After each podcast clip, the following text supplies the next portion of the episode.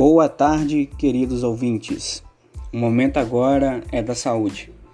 Iremos falar sobre o coronavírus. Que tal nos informarmos melhor?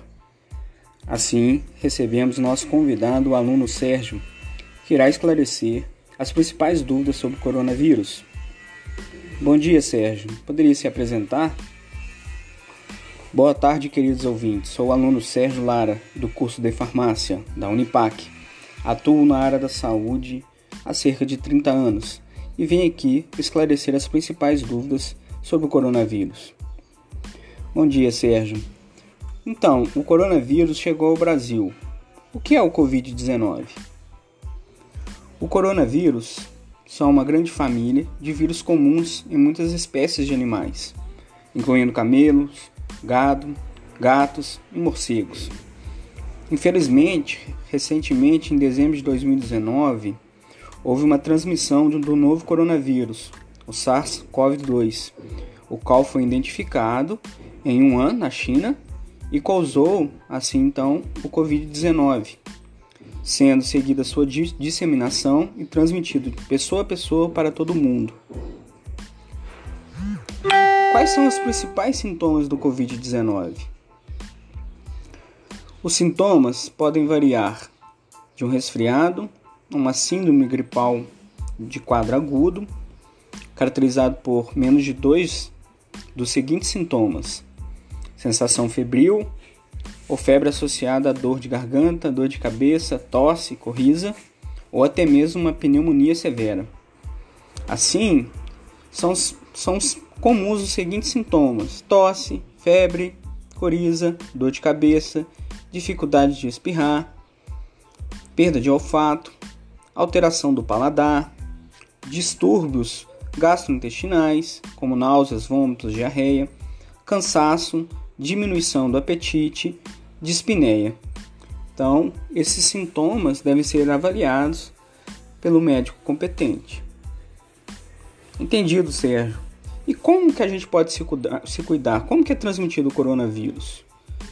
A transmissão acontece de pessoa a pessoa, de doente, para uma outra pessoa próximo ao meio, seja pelo toque, do aperto de mãos contaminadas, gotículas de saliva, espirro, tosse, catarro, objetos em superfícies contaminadas, como celulares, mesas, talheres, maçanetas, brinquedos, teclados de computador e por aí vai. Entendido, Sérgio. E como posso me proteger? Bom, você deve fazer as seguintes recomendações: lavar as mãos com frequência com água e sabão, ou então higienizá-las com álcool gel 70%. Ao tossir ou espirrar, por exemplo, você deve cobrir o nariz e a boca com um lenço ou com um braço, né? e não com as mãos. Se estiver doente, evitar o contato físico com outras pessoas. Evite tocar nos olhos, nariz, boca, com, essa, com as mãos não lavadas. Ao tocar, lave-a lave sempre com, com as mãos como indicado.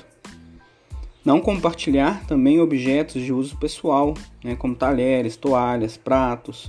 Evitar as aglomerações e mantendo sempre os ambientes ventilados. Se porventura estiver doente, evite o contato próximo com as pessoas.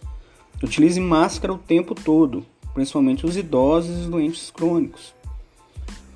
Busque a orientação pelos canais online disponibilizados pelo SUS ou, ou os próprios atendimentos de serviço da saúde, seguindo as recomendações do profissional da saúde. Durma bem e tenha uma alimentação saudável. Caso, caso você, paciente, não more sozinho, Recomendo, recomendo que os demais moradores da residência durmam em outro cômodo, por exemplo. Você pode manter uma distância mínima de um metro entre a pessoa infectada e os demais moradores. Limpar os móveis com frequência, utilizando água sanitária, álcool 70 ou qualquer outro produto recomendado pela Anvisa. Se tiver uma pessoa na casa com um diagnóstico positivo, todos os moradores devem ficar em distanciamento conforme a orientação médica. Por fim, recomendo a utilização de máscaras em todos os ambientes, pois as máscaras de tecido Não são equipamentos de proteção individual, mas podem fu funcionar de uma barreira física. Seriam essas máscaras de pano, em especial contra as gotículas de, de que, que vão conter o vírus, que são assim materiais potencialmente contaminados.